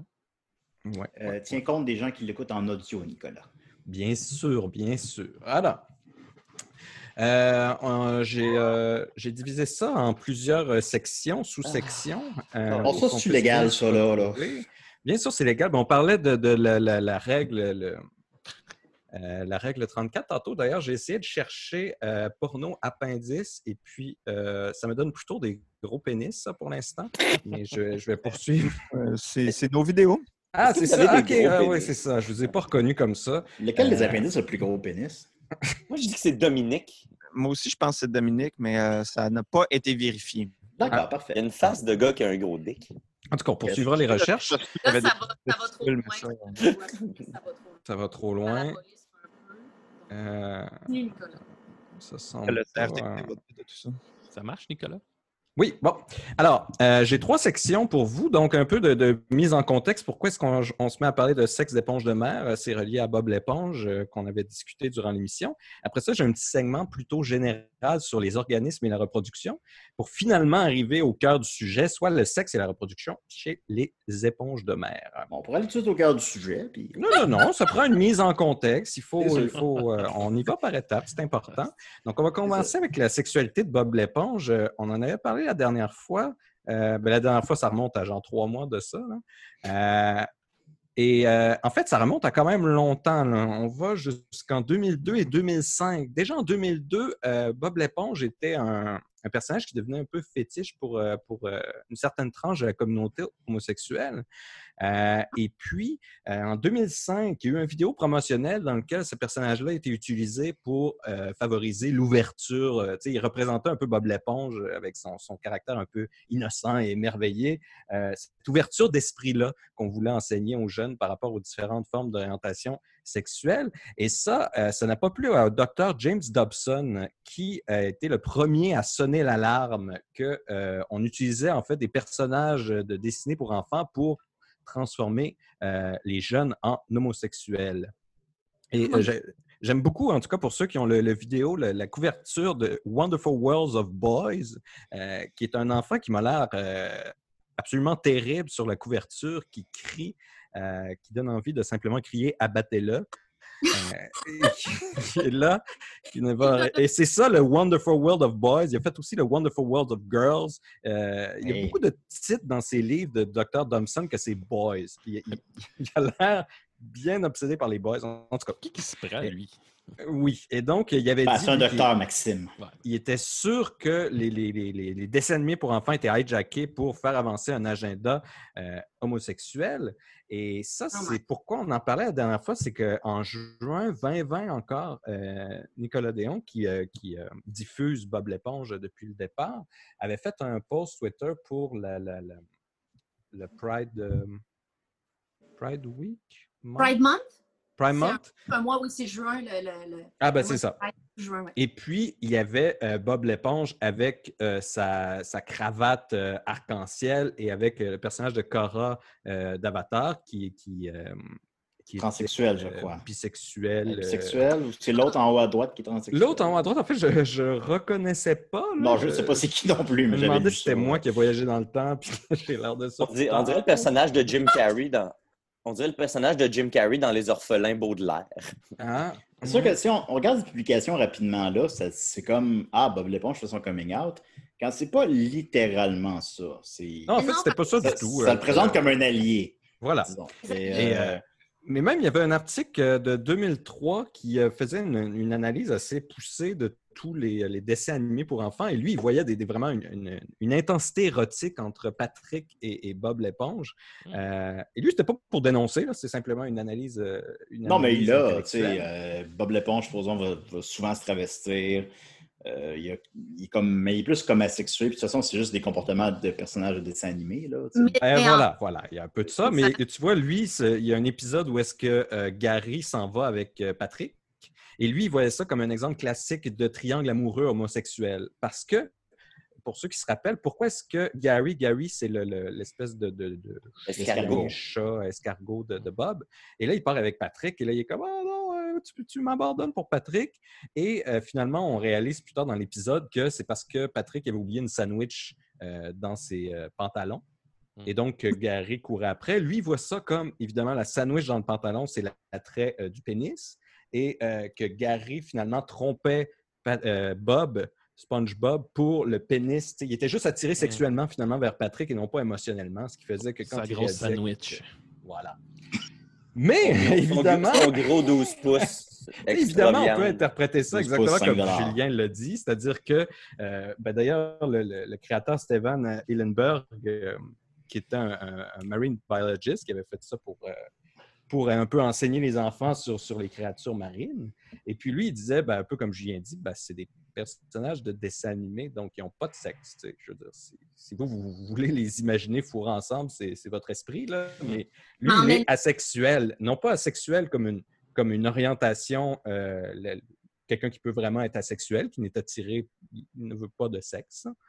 Lui, il est asexuel dans le sens que ben, c'est un personnage de dessin animé. Il n'y en, a- il y en a pas de sexe entre euh, les autres personnages et c'est- pas quelque chose qui existe dans cet univers-là. C'est juste un procédé humoristique, là, au final. Ça reste quand même que c'est clair qu'il joue là-dessus à l'occasion. C'est clair Ben, encore une fois, c'est clair, on peut, on peut projeter toutes sortes de choses sur toutes sortes d'œuvres, euh, sinon il n'y aurait pas d'analyse littéraire euh, comme, on, comme on le sait. Euh, mais tu sais, ça peut être juste ça aussi. Ça peut être juste, ben, ça n'existe pas dans cet univers-là, le sexe, tout simplement. C'est pas quelque chose de présent. Et donc, entre les sections, j'ai mis des petits pop quiz Ben oui. pour arriver. Donc, ça serait quoi, Julien, euh, un des deux Julien qui veut se lancer? C'est quoi le but de la vie? Ben, je vais laisser la- la- le melon à Julien. Mon Dieu, ben, euh, C'est une question facile pas, euh, entre les deux. philosophiquement m'appuyer, mais euh, moi, j'aurais tendance à dire que, que la vie n'a pas vraiment de but, mais euh, je viens de lire J'allais vraiment dire la même chose, je suis d'accord avec ça. Mais, euh, je viens de lire un livre sur le sens de la vie hein, euh, d'un ancien prof de, de l'université. Puis euh, il disait que dans le fond, s'il y a un sens à la vie, ça serait euh, le- d'être là pour, pour les autres, hein, parce que nous-mêmes, on, on sait qu'on n'a pas nécessairement, on est pris dans une, une réflexion absurde par rapport à l'existence, mais que l'autre a pour nous euh, une certaine signification. Donc, euh, peut-être. Ouais, j'imagine, être heureux euh, autant que possible puis pas faire trop de mal. Ouais. ça. Non, mais là, vous, vous avez, vous avez trop une vision Si je peux me anthropocentrique. là, je ouais, la je vie. Là. je vais me permettre, Nicolas. Moi, je vais plus avec une analyse à la Jurassic Park, qui est la vie trouve toujours un chemin pour prendre de l'expansion. tu sais. Ah, Donc, la reproduction, si on veut. All right. de la vie, Très d'accord avec Max l'avait, c'est la vie elle-même. Il n'y a pas Voilà. d'autre- il y a pas d'autre but. C'est tautologique, la vie. Ça cherche juste la vie. La vie cherche Ok, la fait que vie. Nicolas, il sait le, le- but de la Elle vie. cherche, à, se- elle cherche à s'étendre. Donc, ici, pour s'étendre, justement, on arrive dans ma petite section euh, rappel de, de biologie, organisme et reproduction, parce qu'on va y arriver à la reproduction des éponges. là. Tabarnak, man. Il y, a, deux, formes de, reproduction pour la vie. Parce que la vie, ben, c'est bien plate comme ça, mais même si le but de la vie, c'est la vie elle-même, ben, le- le- le- l'entropie étant ce qu'elle est, elle pousse à désorganiser l'information que représente euh, la matière animée. La matière animée, elle, est une forme d'information encodée. Puis là, l'univers cherche à défaire cette information-là, un peu comme, comme euh, l'univers cherche à défaire l'organisation dans ma bibliothèque à l'arrière et la rendre plus chaotique. Donc, on a deux formes qui ont été trouvées. La vie a essayé de trouver un bypass à ça. Ben, elle dit, OK, ben, si l'univers cherche à toujours me désorganiser, ben, je vais juste reproduire l'information que j'ai. Comme ça, ça va prendre, ça va reporter la désorganisation à plus tard. D'où le fait que la vie se reproduit. Donc, il y a la reproduction sexuelle, la reproduction asexuelle. La reproduction sexuelle, vous le savez, euh, il y a une gamète mâle, une gamète femelle, Mm. bing, badaboum. C'est ce que Ben on Laden obtient- écoutait dans ce que Ben Laden écoutait dans son terrier. Ah, On parle pas de Ice Age. là.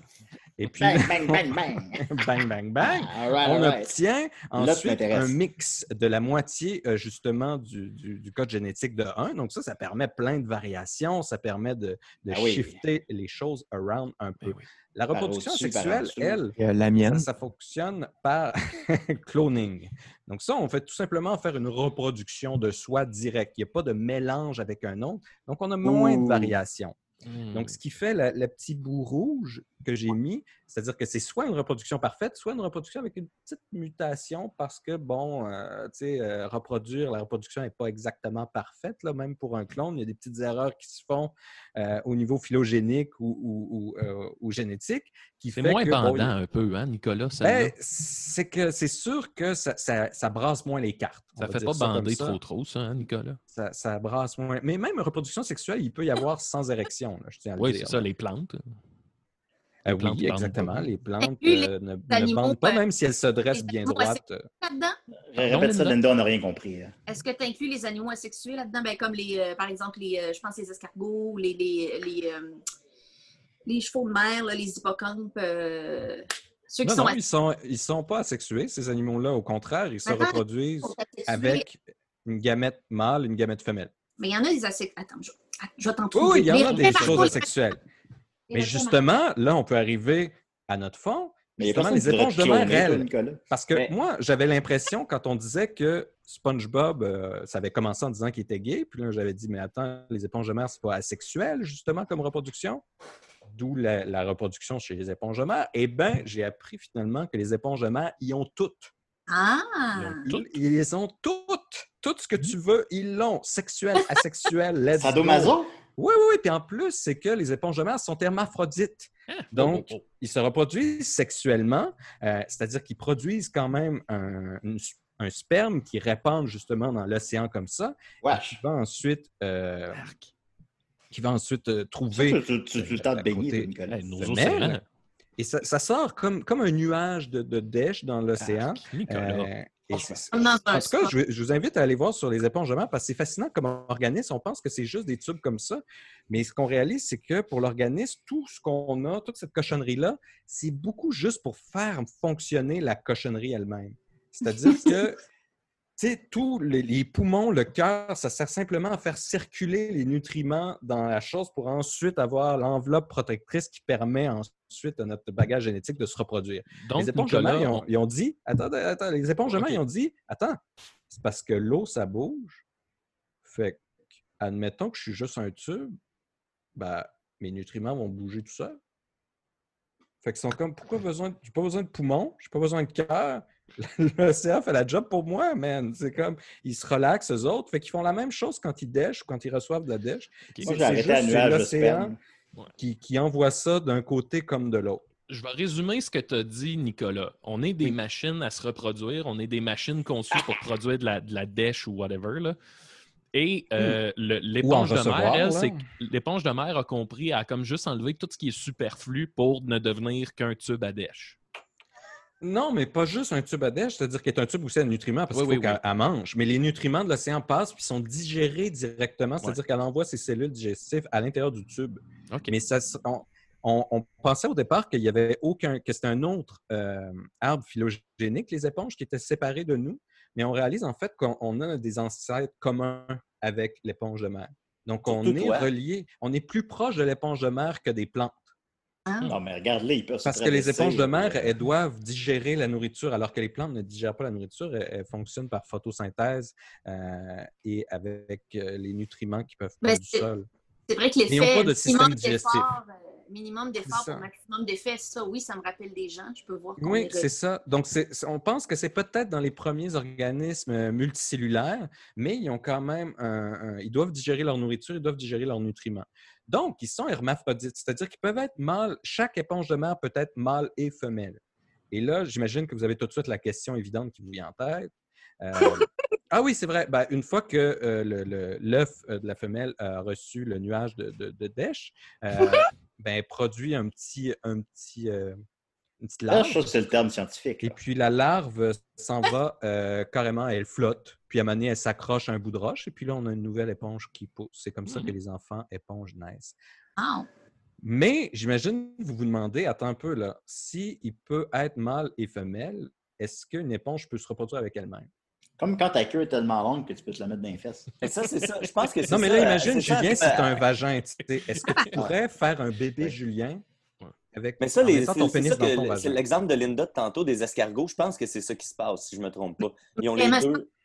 Les requins marteaux, je le confirme. Les poissons aussi, je le confirme. Euh, les escargots, je suis en train de chercher. Mais les escargots, si je ne me trompe pas, ils ont, ils ont les deux euh, aussi, euh, les deux gamètes. Ah, ouais. Ouais. Parce que si on se dit, ben, s'il y a les deux, est-ce qu'il ne peut pas se l'envoyer? Mais moi, Ben oui. supposons, moi, Rachel, Non. veut pas qu'on appelle mon Hey! fils Julien. Peux-tu m'expliquer ça? Non, mais ça, Hey, c'est faux. si j'avais été un- Si j'avais été un garçon, je me serais appelé Julien. Ça compte-tu, ça, dans la présentation? C'est un peu ma fille. Voilà. peu ma fille. mais non, ils peuvent pas parce qu'ils peuvent Ah. juste être mâle ou femelle euh, Ah. un à la fois, c'est-à-dire périodiquement. Euh, ils ne sont Ah! jamais les deux en même temps. Et encore une fois, il faut se rappeler, dans le cours plus tôt que je vous ai donné, le but de la reproduction sexuée, c'est de mixer les cartes. Mm. Tu sais, si tu fais ta moitié de chacun de tes gamètes, ça ne fait pas mixer les cartes. C'est comme, coucher- c'est comme coucher avec ta cousine. c'est ça. Donc là, la, la- la reproduction, elle, asexuée, elle fonctionne par bourgeonnement, c'est-à-dire qu'il y a une excroissance qui pousse euh, sur l'éponge, un petit bout d'éponge qui se met à pousser graduellement. Et là, quand il atteint une certaine taille, ce bourgeonnement-là sort et là, on a un clone exact euh, de l'éponge d'origine. Donc ça, c'est la, version asexuée. Et là, on a affaire vraiment à un, clone, c'est un bout de l'éponge. Et même si on coupe un bout d'éponge, là, celui-ci aussi a des chances de pouvoir euh, regrandir en une éponge, mais ça va être un clone. Ça ne sera pas un, un mix de deux éponges différentes de la moitié de leur gamète. Comme Ça un, sûr par que- ailleurs que le nouveau film de Bob l'éponge prend l'affiche en salle Oui, euh, au bien, Québec oui, euh, oui, hier. Je pense que ma chronique est commanditée par ça. Ben, c'est une forme de Euh, promotion pour le film. Je suis content d'aller le voir. Alors, euh, C'est sûr que plus concrètement, le bourgeonnement, ça ressemble un petit peu plus à ça. Là. Donc, Oh. c'est un peu plus dans Ah. le, le- le style de M. Mousteil. là. Nicolas, franchement. Euh, Très on Monsieur a le- le-. Ouais. Donc, c'est ça, c'est souvent le- le- la reproduction par forme de bourgeonnement, c'est souvent plus dans des environnements stressants pour l'éponge, manque de nutriments, euh, situation difficile qui pourrait mener à un assèchement, euh. Ben, des prédateurs eh ben, ou ça- ch- ça- choses comme ça. Donc là, ça, ça sointe, ça, ça fait une petite bouillie. Et puis, c'est comme un mécanisme de défense de dire bon, ben là, je, je vais peut-être crever, donc je vais, en- je vais au moins comme excréter une petite partie de moi. Puis euh, elle, elle va s'en aller euh, ensuite voguer à ses occupations. Puis elle, elle devient enveloppée euh, d'une protection qui peut la faire survivre pendant des mois euh, sans que les, les- les- avant que l'environnement soit propice. Mais c'est comme les euh, concombres de mer. Euh, J'avais mon ami Martin Boily qui travaillait à, l'Aquarium de Québec, puis il s'occupait des concombres de mer. Puis ça, les concombres de mer, euh, on peut les voir dans Jackass. là. C'est l'espèce de Mhm. truc que si tu, le- si tu le touches un peu, il, il sort cette espèce de, de, de dèche-là, finalement. Puis c'était un problème à l'aquarium parce que les, les- il y avait des. À un moment donné, ils ont permis aux gens de, de, de manipuler les éponges de mer, mais comme tu dis, ça leur cause une espèce de stress de vie ou de mort.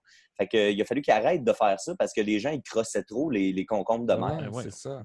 Ah. C'est ça. Euh, Êtes-vous vraiment prend- surpris? Rappelez-vous, là, les jeunes, le consentement. Ça prend le Exact, ça, ça- consentement. ça- ça vaut même pour les, les animaux aquatiques. Ah, Alors, Nicolas, Max on va essayer quand même ça, de... on va essayer quand même, Nicolas, de garder l'émission à une heure et demie. Oui, oui, oui, Euh, excuse-moi, j'ai un dernier non, pop quiz. euh, euh, donc, euh, si on revient avec euh, tout, tout le, le- le- le fond de la chronique, là, ça signifie quoi finalement l'orientation sexuelle pour une éponge de mer? L'orientation sexuelle. Là, Peut-être que Julien Corriveau, euh, peut-être Julien Corriveau pourrait répondre. Oh mon Dieu, ben, euh, j'ai comme l'impression que- qu'il ne doit pas avoir tout un truc de, de séduction là, dans ce monde d'éponges-là. là. donc, euh, je ne sais pas comment ils se sentent, elles, en termes de c'est quoi leur orientation, puis euh, leur attirance envers euh, d'autres éponges. Donc, euh, c'est ça, en rien, hein, c'est ça. C'est pas mal ça. Donc, euh, les orientations sexuelles, c'est c'est une construction euh, culturelle humaine. Mais encore là, justement, on, on avance vers une société où est-ce qu'on considère plus ça, là, où est-ce que c'est plus... euh, il n'y a plus de genre, puis il n'y a plus d'orientation. Ben, comme disait Renton dans Trainspotting, un jour, on va tous devenir des glandeurs, là, puis euh, des Oui. branleurs, je Ben, pense. c'est ce que je pense. Maintenant, ça ne crée rien, le genre, maintenant. là. Ben voilà, donc euh, il faut, faut, faut se rapprocher des éponges. là. Pour eux, ça veut rien dire. euh, Peut-être pour un, pour un jour, nous aussi. Les éponges sont un modèle pour nous, c'est ça que tu me dis? Vraiment. Ils sont assez chill, là, on, va, on va se le dire. là. Bon, puis Bob l'éponge, il me fait rire. Ben ouais. ben voilà, vous avez Ah, c'était ça, ok, sur bon. la, la reproduction des Ah, ok, ben merci beaucoup, Nicolas. Coup de, de Qu'est-ce qui se passe? Ah, hein, qu'est-ce qui se passe? Ah, mon Dieu. se passe? Un Ah, ours sur un appel. non. J'ai reçu un appel, mais je l'ai rejeté. Ah, OK. C'est qui qui t'a appelé? Ah, je pense que c'était ma cousine.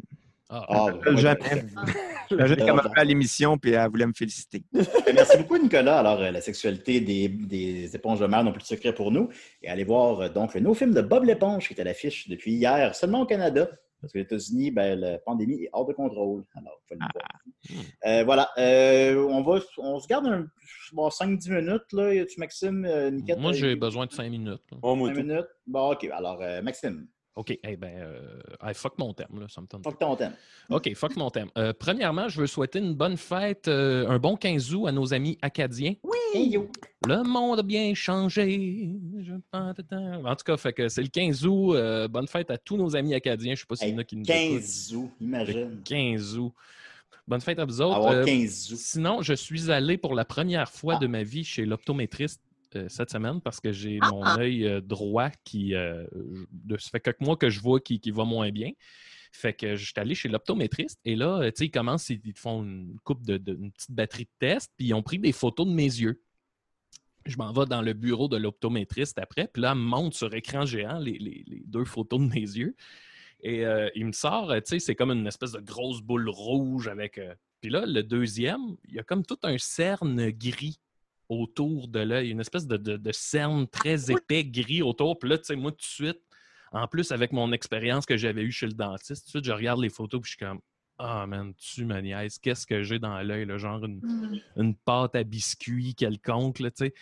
Puis là, je me mets à pas filer, puis là, l'optométriste se retourne vers moi, puis elle voit, puis elle fait Ah non, hey, ça, Maxime, fais-toi-en pas, c'est juste comme un, un reflet qu'il y a eu au moment de la prise de photo. Puis je suis comme Oh, tabarnak!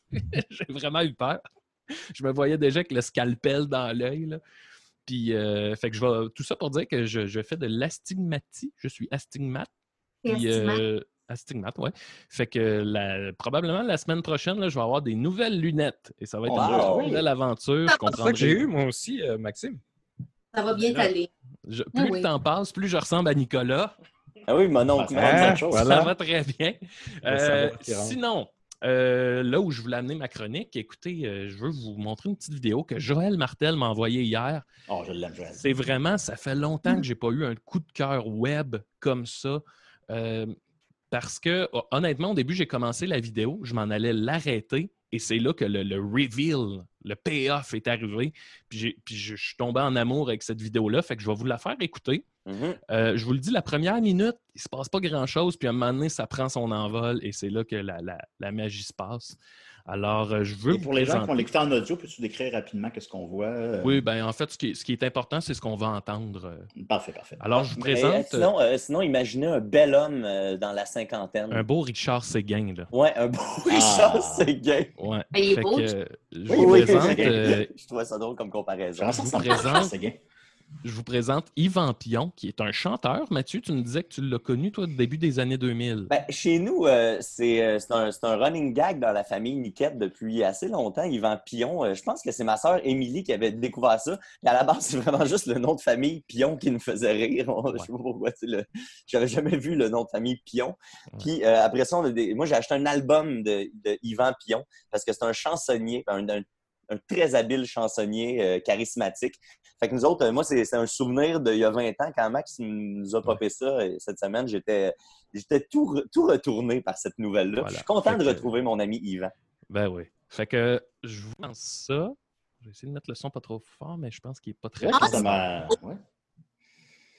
Alors, on y va avec Yvan Pion. Euh, vous allez voir, au début, il jase un peu, une minute qu'on ne sait pas trop, puis après ça, ça prend son envol et ça devient un classique. Aloha. Sinon, Yahoua. Avez-vous le son? 11 août aujourd'hui 2020. Le 11 en numérologie nous lance un défi passé au travers. Aujourd'hui, je t'invite à un défi. Un défi énergétique pour te rappeler à quel point tu es puissante, à quel point tu es puissant. Tu connais le magma? C'est puissant, le magma qui remonte du de la Terre. Imagine que sous le magma, il y a une boule de cristal, immense, ou de quartz. Un métaux, un métal clair, transparent, translucide, duquel remonte vers le sol, vers toi, une énergie, une énergie tellurique. Imagine en même temps, au même moment que du centre de l'univers, il y a une source d'énergie. Cette énergie cosmique descend vers toi. Elle passe par le sommet. Les racines acheminent l'énergie tellurique et tu vas redécouvrir ta puissance de volcan avec cette chanson spéciale. Évidemment, cette puissance de volcan, de volcan n'est pas une énergie agressive, c'est une énergie de protection et d'affirmation. On juste d'éjaculer. Ensemble, ça va brasser. On va partir un peu de l'obscurité pour passer à la puissance. On y va. C'est la première fois que je fais ça, ça va être le fun. Oui, madame. Oui, monsieur.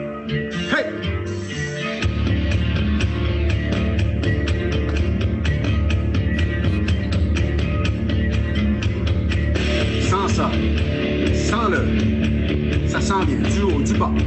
Ça crée une sphère autour de toi, à partir du cœur. Et ça te protège. Et ça te rend de bonne humeur. Hey!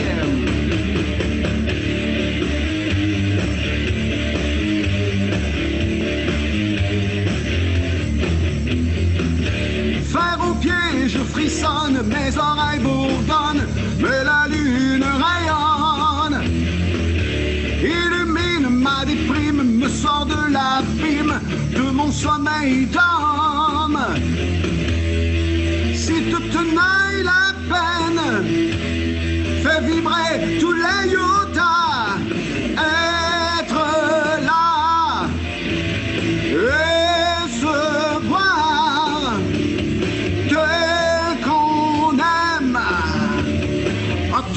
la voie souveraine. Hey! Et voilà, et voilà. Euh, Euh, Maxime partage chanson- ça sur la page de l'émission, bien sûr. Euh, Absolument. Euh, oui, trouve et- J'ai un peu donné l'impression, Maxime, d'être attaché dans son sol puis d'avoir à écouter son non-sens juste pour rester en vie. Parce que sinon, il va me stabber, là. Non, ben, je suis allé écouter d'autres de ses, d'autres de ses vidéos. Euh, souvent, il fait des chansons acoustiques euh, dans ce qui semble être une, une petite église. Puis euh, c'est quand même, tu sais, c'est un, je pense qu'il est très bienveillant, euh, Yvan Pion. Puis c'est ça qui est sorti des vidéos que j'ai vues. Fait que, tu sais, malgré le côté, bon, un peu, on, on trouve ça drôle, mais je lui souhaite beaucoup de sérénité. Là. Voilà. Euh, oui, elle a l'air bienveillant. je te Là, elle n'est l'accorde. pas niaisée. Elle n'est pas niaisée, Yvan Pion, là, sur Non, mais là, affaires, là. quand on partage jamais- des vidéos, allez allez pas pas niaiser niaiser. le monde. Non, là. non, non, C'est pas- non, faites juste regarder avec nous autres. là. C'est pas ça. Voilà. Eh, Merci beaucoup. Euh, L'option souveraine étant la, la souveraineté? ou, La euh, voie souveraine, la voie souveraine, opter pardon. pour la voie souveraine. Ben, je pense que c'est la, euh, être souverain dans le sens de, de confiance en soi. Là. OK. Ah. Être le Magma. maître de, de sa route. Pardon? Ah, Julien? Julien, ton vidéo sur le Québec. Ah. Ben, je pense que c'est rapport peut-être plus au magma. Là. Moi, c'est que j'ai interprété ça très magma. Ah, Le le, magma. vol- le- le volcan qui éjacule au début. là, Oui, c'est ça. Euh, ben oui. Merci beaucoup, Maxime. On va accélérer pour se diriger vers la fin. Alors, on va continuer avec Mathieu. Oui, euh, ben moi, ah, ben, si tu l'as pas loin. Mon Max, toujours, euh, ça fait professionnel. Je C'est ça qui arrive. C'est ça qui arrive, c'est ça qui arrive. La chronique, la chronique, la chronique, la chronique, la chronique, la chronique, c'est la chronique à Niquette. Et voilà. Et puis dans, le, dans le, le- le même domaine, euh, de, on vous montre des choses. Euh, là, si vous voulez aller troller, vous Ah, pouvez ça aller domaine. troller euh, ces gens-là parce que les gens dont je vais vous parler, parce que eux autres, c'est pas des gens si bienveillants que ça. Parce que ce dont je vais vous parler aujourd'hui, c'est euh, euh, moi une nouvelle qui me qui me m'a ravi là. Vous avez même pas idée. Euh, si vous me suivez un petit peu sur les réseaux sociaux, vous savez que j'ai un intérêt particulier pour les complotistes, les conspirationnistes, euh, que j'aime ça aller leur, leur tirer la pipe gentiment sur leur page. Là. Puis là, à cause de ça, je me suis fait bloquer Facebook deux fois parce que des fois, ils se fâchent, puis là, ils se mettent en gang, puis ils se mettent à signaler mes affaires en masse. Fait que là, à date, j'ai été bloqué euh, de Facebook une fois pour une journée, puis une fois pour euh, trois jours.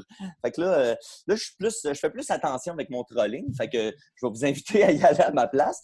Euh, euh, c'est que le groupe Appel à la liberté, ça, si vous connaissez moins le domaine des conspirationnistes, Appel à la liberté, c'est un groupe de tout croche là, qui réunit euh, Storm Alliance, là, des gens d'extrême droite, QAnon en ce moment qui fait un, un tabac là, qui est chez les conspirationnistes. Pillé par Trump. Puis, euh, par nul autre que Trump. Euh, il y a des gens de la meute là-dedans, et ainsi que Steve, l'artiste charlant, à qui je rends hommage en ce moment avec mon nom euh, devant vous. Euh, un autre beau timbré là, avec une vibe de gourou. Si vous ne le connaissez pas, c'est un, un autre bon personnage. Euh, ces gens-là ont sorti une bande-annonce pour un documentaire qui s'en vient le 6 septembre prochain. Euh, un documentaire qui s'annonce pas piqué des verres, si j'en crois les 2 minutes 20 qu'on nous a déjà présentés, euh, qu'on va partager sur la page. Euh, puis je fais attention avant de vous parler de ces choses-là parce que je veux pas donner de la popularité ou donner de la publicité à des, des petits euh, événements un peu euh, isolés qui pourraient contaminer d'autres mondes. Mais là, au moment où on se parle, euh, c'est sorti juste jeudi avant-hier. Il y a plus de 131 000 vues et 7200 partages sur cette vidéo-là. Fait que les gens... euh, Trois vues non ironiques. Dont trois vues non ironiques. Fait que, tu sais, cette vidéo-là est assez populaire, entre guillemets, pour que je me permette d'en parler sans me dire que c'est à cause de moi que le phénomène a pris de l'ampleur. Mettons, je, fais attention un peu à ces choses-là. Ça paraît pas, mais je- je- j'essaye.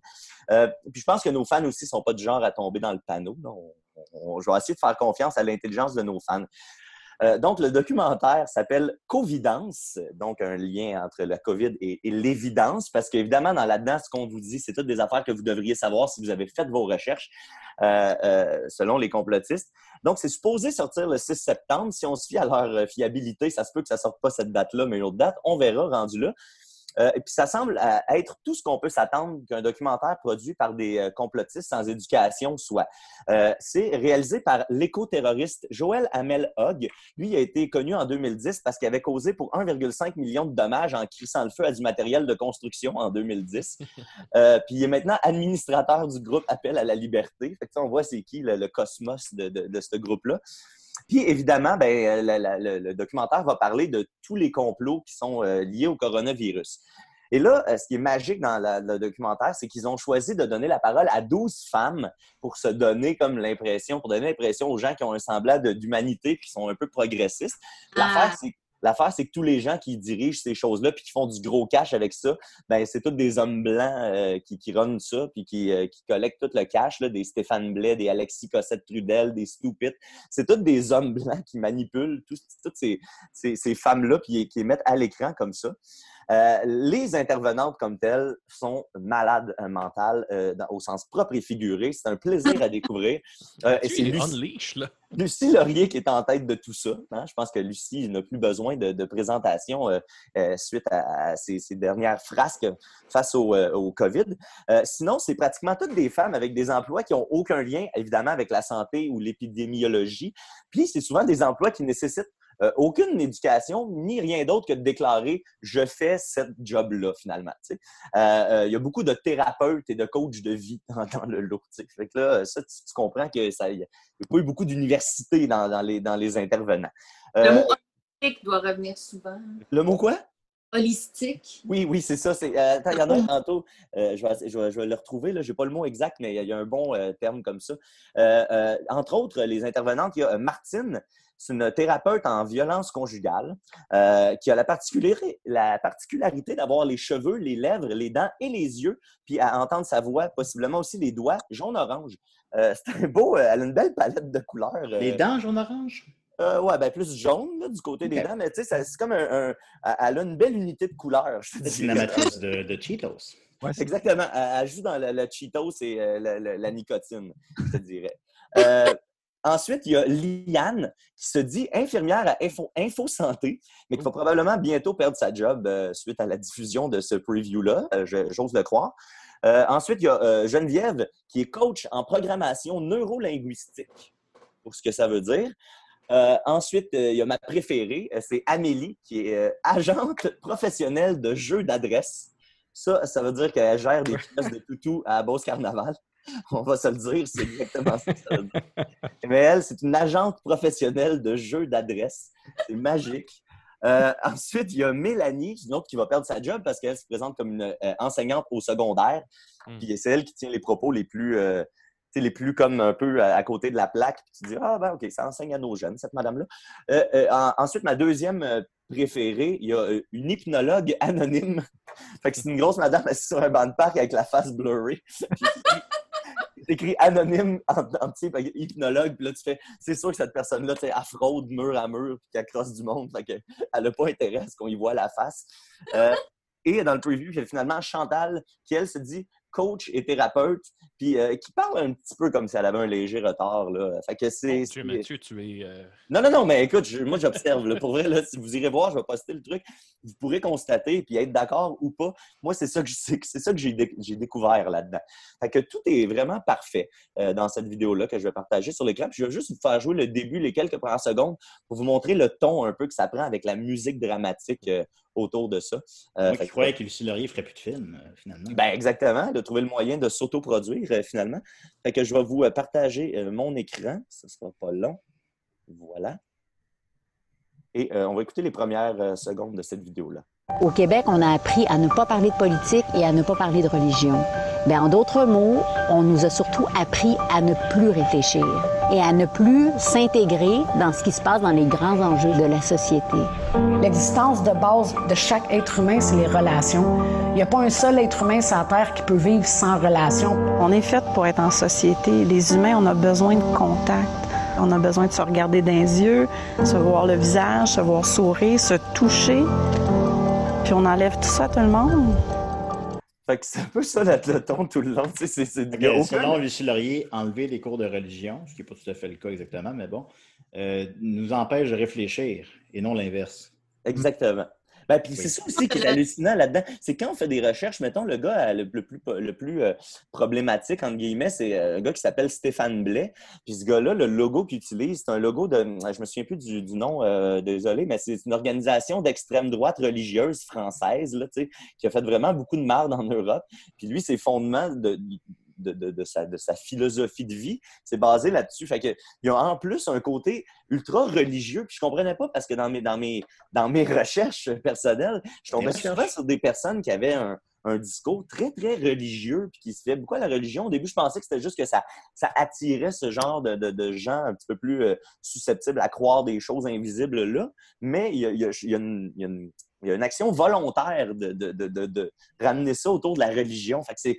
C'est très contradictoire, encore une fois, de, de- de constater que ces gens-là, à la fois, te disent qu'ils veulent être plus concrets, qu'ils veulent pas se fier à des affaires inventées, qu'ils veulent la vérité, tout ça, mais qui, d'un autre côté, font de la grosse promotion de la religion catholique.